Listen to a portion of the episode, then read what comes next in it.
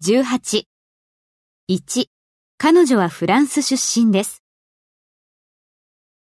She's from France. 2. 彼女はフランス出身で政府機関で働いています。 She's from France and works for the government. 3. 彼は大学に在学中でバイオテクノロジーを勉強しています。 He's in college studying biotechnology. 4. 彼はハワイで彼女と休暇中です。 He's on vacation in Hawaii with his girlfriend.